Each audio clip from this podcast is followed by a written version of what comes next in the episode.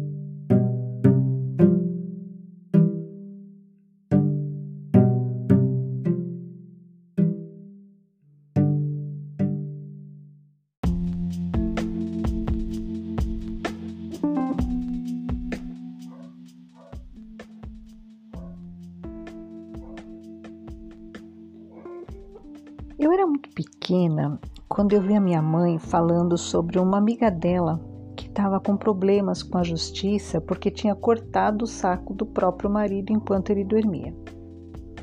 É isso mesmo, ela capou o marido.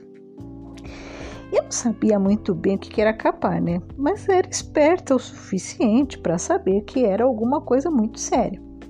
Daí eu pedi explicações para minha mãe, principalmente o porquê que a amiga dela tinha feito aquilo. E apesar da minha pouca idade, a minha mãe explicou. O marido dessa amiga da minha mãe era um homem muito violento. Costumava chegar em casa de cara cheia e bater na mulher. E ela aguentava tudo calada. Pouca gente sabia disso. E aí eu acho que foi a primeira vez que eu fiz um questionamento que seguiu comigo pela vida até a idade adulta. Por que ela deixava o marido bater nela e continuava com ele? Apesar de ser muito criança, para mim o natural era não aceitar. Era bater de volta, fugir de casa, mandar ele embora, chamar a polícia, sei lá, qualquer coisa, mas fazer alguma coisa. Eu não sei explicar porque tão criança algo assim já me insultava e provocava uma reação. Talvez seja porque a minha mãe nunca bateu na gente e dizia que isso era uma violência. Se a mãe, que era mãe, não batia, como é que o marido podia bater? Acho que era essa a lógica do meu raciocínio.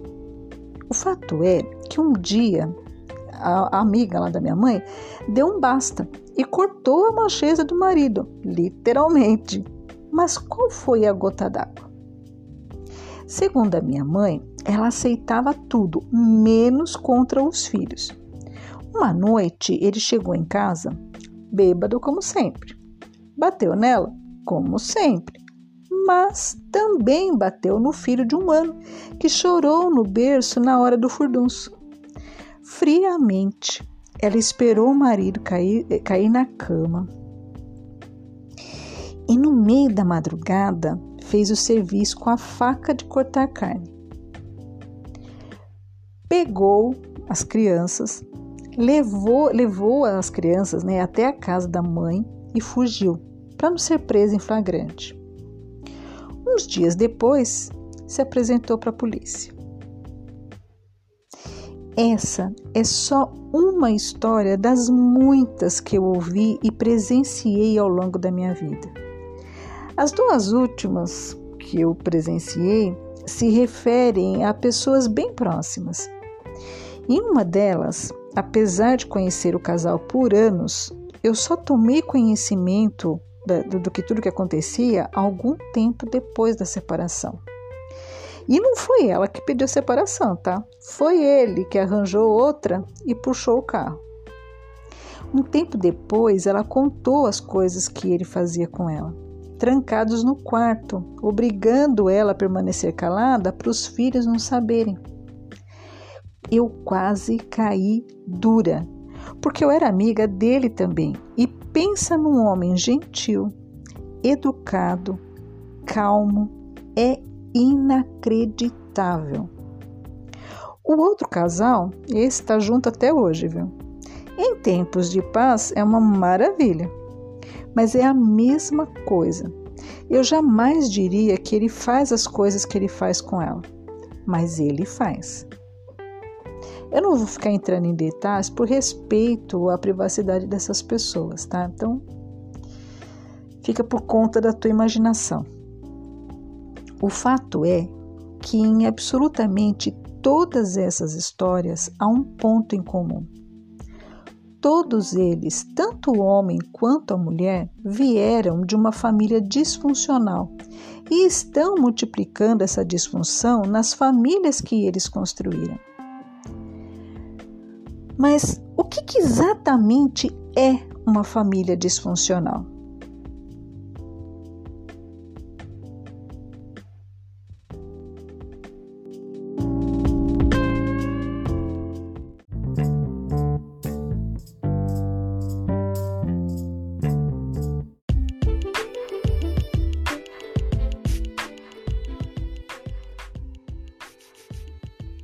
Segundo Wikipédia, Abre aspas. Família disfuncional é uma família em que os conflitos, a má conduta e muitas vezes o abuso por parte dos membros individuais ocorrem continuamente e regularmente, fazendo com que outros membros acomodem-se com tais ações. Fecha aspas. Na prática, a coisa toda é bem mais profunda e complexa. E eu, sinceramente, eu não sei o que é mais complicado, se descrever com detalhes o que é uma família disfuncional ou encontrar uma família funcional, ou seja, que cumpra em 100% a sua função de criar e educar os filhos de tal forma que, além de bons cidadãos, eles também sejam pessoas com autoestima elevada, que sejam seguras de si mesmas, e autossuficientes a ponto de, na vida adulta, se envolverem amorosamente com alguém não para receber o que lhes falta, mas para doar de si o que tem em abundância. E cá entre nós, fala a verdade. quantas pessoas você conhece assim. E já tive a oportunidade de palestrar e ouvir várias palestras sobre dependência e codependência emocional, assim também como de participar em grupos de mútua ajuda que tratam desses assuntos. E quando você pensa que já viu de tudo, que finalmente chegou no âmago da questão, que pode fechar a equação, eis que surge um fato novo. Mas eu acho que é isso que mais me, me, me fascina nas relações humanas: o fato de que a equação não fecha nunca. Então, enquanto esse canal existir, com certeza a gente vai abordar vários aspectos relativos às dependências emocionais. Mas, para efeitos práticos e didáticos, hoje vamos nos concentrar nos casos de violência doméstica. E aqui a gente entra mais fundo um pouco no tema. Lembra, lá atrás eu comentei que sempre me entregou o comportamento dessas mulheres, muito mais do que o comportamento dos homens. E talvez seja simplesmente porque eu sou mulher, né? Não entrava na minha cabeça se sentir atraída por esse tipo de pessoa. Muitos deles verdadeiros psicopatas. E mais do que isso, permanecer no relacionamento. Isso até quando eu comecei a estudar o tema e ouvir os depoimentos, as histórias dessas pessoas e também analisar a minha própria história, porque é claro, né, a minha família não é diferente das milhares que existem nesse mundo. Aliás, eu só entrei nesse caminho quando eu entendi que deveria compreender melhor a minha história, que por mais comum que ela fosse, não era normal. E aí eu faço um adendo muito importante. O fato de ser comum não significa que uma coisa seja normal. E sofrer na mão do parceiro, seja que tipo de sofrimento for, não é normal. Não importa quantas histórias parecidas com a sua você conheça, se você está em algum tipo de sofrimento emocional, entenda, você está doente. Um dos clichês mais comuns ah, ao falarmos sobre esses casos de violência doméstica contra a mulher é achar que essas mulheres permanecem no relacionamento por dependência financeira. Existem esses casos? Sim, existem, mas não é a predominância e nem o motivo principal. Muitas vezes é justamente a mulher que sustenta financeiramente a casa. E um outro detalhe mais significante ainda: isso não é privilégio, entre aspas, das classes mais pobres. Existem empresárias bem-sucedidas que apanham do marido em casa e ninguém fica sabendo, nem a própria família. Mas antes que eu me esqueça, deixa eu te explicar uma coisa que, que talvez você não saiba. Dependência emocional, como a própria expressão diz, significa se colocar emocionalmente nas mãos de outra pessoa, porque você não se basta, porque você julga que a sua felicidade está na presença do outro, nas emoções e sensações que o outro pode te proporcionar, mesmo que isso te cause sofrimento, que é o que acontece em 100% dos casos. E por que isso? Porque foi isso que você aprendeu quando criança pelo exemplo dos seus pais ou das pessoas com maior significância na sua educação. Se te passaram a mensagem de que amar é sofrer, não importa o que te digam depois, você só vai acreditar que está vivendo um grande amor se estiver sofrendo. Eu sei que isso é muito maluco, mas é assim que a coisa funciona e Freud explicou isso no século passado quando ele disse que, via de regra, a menina casa com o pai e o menino casa com a mãe. Como sempre, existem umas variáveis nessa equação, mas eu não vou entrar em detalhes hoje para não incumpridar o assunto. Um outro dia a gente fala mais sobre isso. Já a codependência tem mais a ver com os casos onde alguém da família tem algum tipo de dependência química, como alcoolismo, por exemplo. Às vezes é só uma única pessoa que bebe na casa, mas todos os outros membros se tornam também dependentes do álcool, através dos efeitos que ele causa nas relações entre essas pessoas. Porque todo mundo decide sobre o que falar e quando falar, por exemplo, baseados nas reações provocadas no viciado. Tudo gira em torno daquela pessoa e nas coisas que ela faz quando alcoolizada ou em crise de abstinência. É como se toda a família bebesse também. Eu gosto muito de usar ilustrações, porque eu acho que faz com que a gente grave melhor a informação. Algumas pessoas gostam de citar autores de livros. Eu, como já sou mais povão, eu acho que novela é uma excelente ilustração. Se você assistir com olhos de ver e ouvidos de ouvir, né? Sobre codependência, você pode encontrar na família da Lola, da novela da aquela novela Éramos Seis. Todo mundo vive pisando em ovos quando o Júlio, que é o pai da família, está em casa. E se fosse uma história real, eu apostaria que o Alfredo, quando crescer, será a cópia do pai. Aliás, ele já é, né? Porque tudo ele resolve na violência, no grito, tem raiva daqueles que se destacam, se sente inferior, menor do que os outros. É igualzinho o pai. E a menina, a queridinha do papai, tem uma probabilidade enorme de se envolver em relacionamentos amorosos complicados com homens de alguma forma indisponíveis emocionalmente, na esperança infantil e inconsciente de consertar esse pai através dos homens que ela conhece. Sobre os casos de dependência emocional, eu vou citar três personagens da atual novela das 19 na Globo. Bom sucesso. Nessa novela tem um triângulo amoroso bastante interessante e tudo a ver com o que eu te disse há pouco. O Diogo, que é o vilão da história lá, o advogado, ele manipula emocionalmente tanto a esposa como a amante. A esposa ele manipula sendo bom rapaz, a presença masculina amparadora que a Nana, a filha lá do dono da editora, não teve na infância por parte do pai, que era ausente emocionalmente. Ela enxerga no marido as qualidades que faltaram no pai, que ela adora e sonha em conquistar afetivamente e por isso se recusa a enxergar quem o marido realmente é.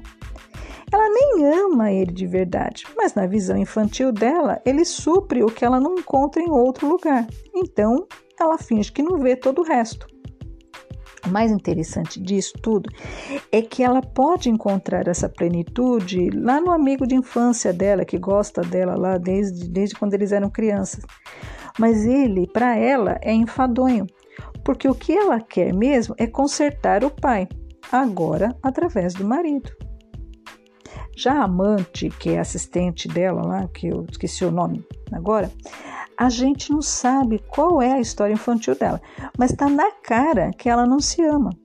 E o vilão manipula ela através de uma mistura de sexo prazeroso, promessas afetivas vazias e medo.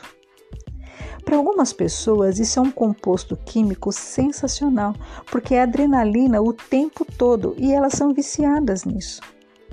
Da mesma forma, pessoas acessíveis emocionalmente não são interessantes. A razão diz para ela pular fora, mas quando ele chega perto, eu não sei se eu estou conseguindo me fazer entender, mas o fato é que um dos erros mais graves que a gente comete a respeito dessas relações doentias, porque isso é doença, é achar que, por exemplo, que aquele homem destruiu a autoestima daquela mulher. Não, ela só se envolveu com ele porque não se ama e principalmente não sabe, não conhece outro tipo de relação. Trazendo para a prática novamente. Nós latinos somos calorosos. A gente gosta de contato físico, de beijo, de abraço. A gente tende a ficar tocando no outro o tempo todo. É a nossa maneira de manifestar o que a gente sente. O europeu, em sua grande maioria, tem horror a contato físico. Eles acham isso um desrespeito, uma invasão de privacidade. Mas por causa disso, eles sentem menos afeto do que nós? Não, é só uma maneira diferente de entender e manifestar a afetividade de cada um. É a mesma coisa nesses relacionamentos complicados. As pessoas envolvidas foram programadas de uma determinada forma. E como somos 95% emoção e 5% razão, não adianta falar que vai dar ruim aquela história. Aliás, uma coisa predominante nas emoções dessas mulheres é acreditar piamente que o amor delas irá transformar aquele homem, que ele só é assim porque sofreu muito antes de conhecê-la, mas que agora tudo será diferente. De certa forma, elas têm razão. Homens violentos, salvos, psicopatas, que é uma outra história muito diferente do que a gente está falando aqui, também têm uma história de medo e abandono lá atrás para contar. E é isso que une esses casais. A dor silenciosa em comum que eles trazem nas almas. Se assim não fosse, eles jamais se sentiriam atraídos um pelo outro. Olha que interessante. A maior influência que eu recebi da minha mãe era que ninguém tinha o direito de encostar a mão em mim para me bater, agredir. A minha mãe era daquelas que fazia o famoso discurso: carinha que mamãe beijou, malandro nenhum põe a mão. E eu cresci com uma postura firme nesse sentido. Ninguém coloca a mão em mim, porque se colocar, leva de volta. Não importa o tamanho que a criatura tenha, nada que uma cadeira bem acertada não resolva automaticamente eu farejo de longe esse tipo de homem, assim como ele também me fareja. E como a covardia é uma característica marcante deles, eles só batem em quem não tem força física ou moral para revidar, nós nos repelimos mutuamente. Eles não se interessam por mim e eu não me interesso por eles. É a boa e velha lei da atração. Mulheres que têm esse tipo de dependência e codependência, quando não tratadas, quando elas não percebem que o problema dela é ela mesma e não o parceiro, ficam indefinidamente repetindo suas histórias de dor e sofrimento, até o dia em que encontram a morte nas mãos de um dos sucessivos parceiros, seja de forma proposital ou acidental. E é por isso que só prender o agressor não resolve. Não que ele não tenha de ser punido. Uma coisa é a condição emocional da pessoa, outra coisa é a violação legal que ela cometeu por causa dessa condição. Na nossa sociedade, agredir física e psicologicamente outra pessoa é crime, e se você fez isso, tem de ser punido, e de preferência uma punição bem severa. Mas, da mesma forma que simplesmente deixar o ladrão preso entre quatro paredes não faz com que ele deixe de roubar quando terminar a sua pena, um agressor de mulheres também não vai se modificar por causa disso. Inclusive, dentro da Lei Maria da Penha, se eu não me engano, é previsto para casos menos graves o homem trocar a reclusão por tratamento psicológico. Eu acho que é uma tentativa válida. Eu só não tenho conhecimento sobre os índices de sucesso nessas situações, porque, da mesma forma que o viciado em drogas tem de querer estar em tratamento e entrar em recuperação, esses homens também precisam entender que eles não são normais, que o que fazem está errado e que as coisas não podem continuar dessa forma. Da mesma forma, não basta apenas essa mulher se libertar daquele homem específico. Ela precisa entender que ela se colocou na condição de vítima daquele agressor e que precisa se conhecer, reprogramar as suas emoções para que a história não se repita com outro homem. Porque é o que vai acontecer. Enquanto ela não desligar aquele botãozinho que liga automaticamente toda vez que ela se encontra com um homem complicado pela frente, aquele botãozinho que algumas pessoas chamam de dedo podre, a vida dela será uma sucessão de casamentos fracassados, para dizer o mínimo. Você deve conhecer muitos casos assim. Eu já conheci mulheres que tiveram quatro casamentos que terminaram pelo mesmo motivo. A coisa é tão maluca que quando o gatilho é a bebida alcoólica, a criatura começa a namorar um cara que não bebe e é assim que se casam, o cara começa a beber e fica violento. Você já viu uma coisa assim? Eu já vi alguns. É muito doido, mas é real.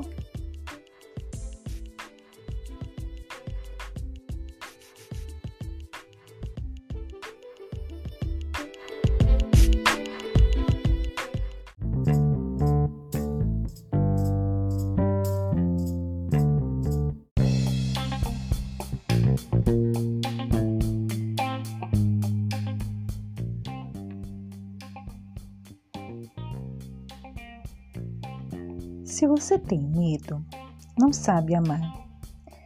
Não importa o quanto seu coração dispare na frente de uma pessoa, o quanto você seja capaz de se sacrificar por alguém, e tantas outras ações e emoções tidas na nossa sociedade como demonstração de amor. Se entre todas elas você tiver medo, medo de perder, de ser abandonado, traído, o que você sente por uma pessoa pode ser chamado de tudo, menos de amor. É difícil de ouvir e entender isso na nossa sociedade, onde as músicas, até elas, que enaltecem o sofrimento das, da, nas relações. Mas essa é a verdade. Onde há medo, o amor passa longe. Como eu disse lá atrás, esse assunto dá muito pano para manga e não tem como liquidá-lo numa única abordagem. A minha intenção aqui, mais uma vez, é botar a sua cachola para funcionar. É fazer com que você olhe para si mesmo, para suas relações e também para o mundo ao seu redor com outros olhos, sobre outro ponto de vista. Hoje eu sei que mulheres que se envolvem nessas relações destrutivas e nelas permanecem não fazem isso por acomodação, mas por total incapacidade emocional. Elas querem, elas sabem que é o certo a fazer, mas simplesmente não conseguem. Mas entender o porquê de uma pessoa ser assim não faz com que ela seja de outro jeito. E o meu objetivo é jogar luz sobre um assunto que as pessoas temem falar, porque mexe com segredos de família, muitas vezes principalmente os relacionados a abuso sexual por parte de quem deveria proteger aquela criança. E você deve estar se perguntando: isso tem cura? Sinto em te dizer que não. Mas tem controle, exatamente como nos casos de dependência química e alcoólica. Quando a pessoa toma consciência de que algo não funciona como deveria dentro dela, ela fica mais atenta a si mesma e consegue detectar a tempo o radar dela procurando por encrenca, se é que você me entende.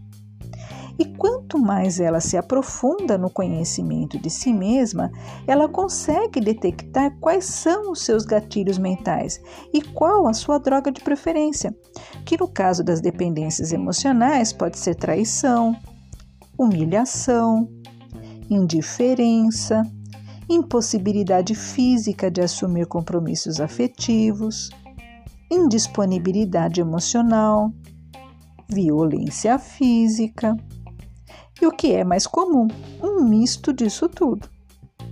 E para colocar um pouco mais de lenha na fogueira, eu termino com um pequeno questionário para você responder de forma sincera para si mesmo. Vamos lá? Você se sente diferente das outras pessoas? Você fica sem jeito quando elogiado? Não aceita ser criticado, tem dificuldade né, de aceitar uma crítica? Você se sente sozinho ou vazio quando não está com outras pessoas? Se critica de forma exagerada quando erra? Sente dificuldades para expressar os seus sentimentos? Só aceita ajuda em último caso? Tem medo de perder o controle de pessoas e situações? Você adora resolver os problemas de outras pessoas? Tem dificuldades para colocar limites ou dizer não? E a melhor de todas, você acredita que se pudesse mudar os outros, a sua vida melhoraria?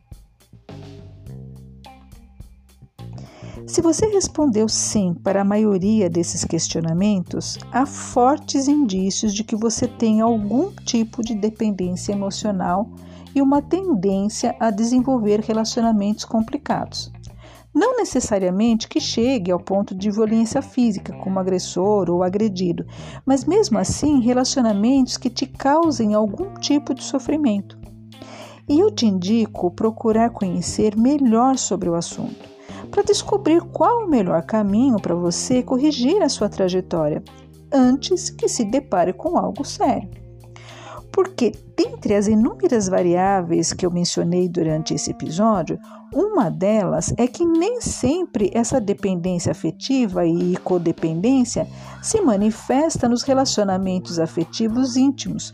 Às vezes a pessoa até tem um casamento aceitável, digamos assim. Não é perfeito, mas tá ali, tá na média. Mas as relações de amizade ou profissionais são um verdadeiro caos. Como eu já disse, esse assunto tem muito pano para manga. E como todos os outros que já tratamos aqui, ele não se esgota em um único episódio.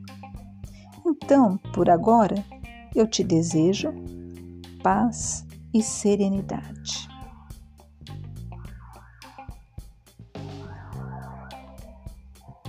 Se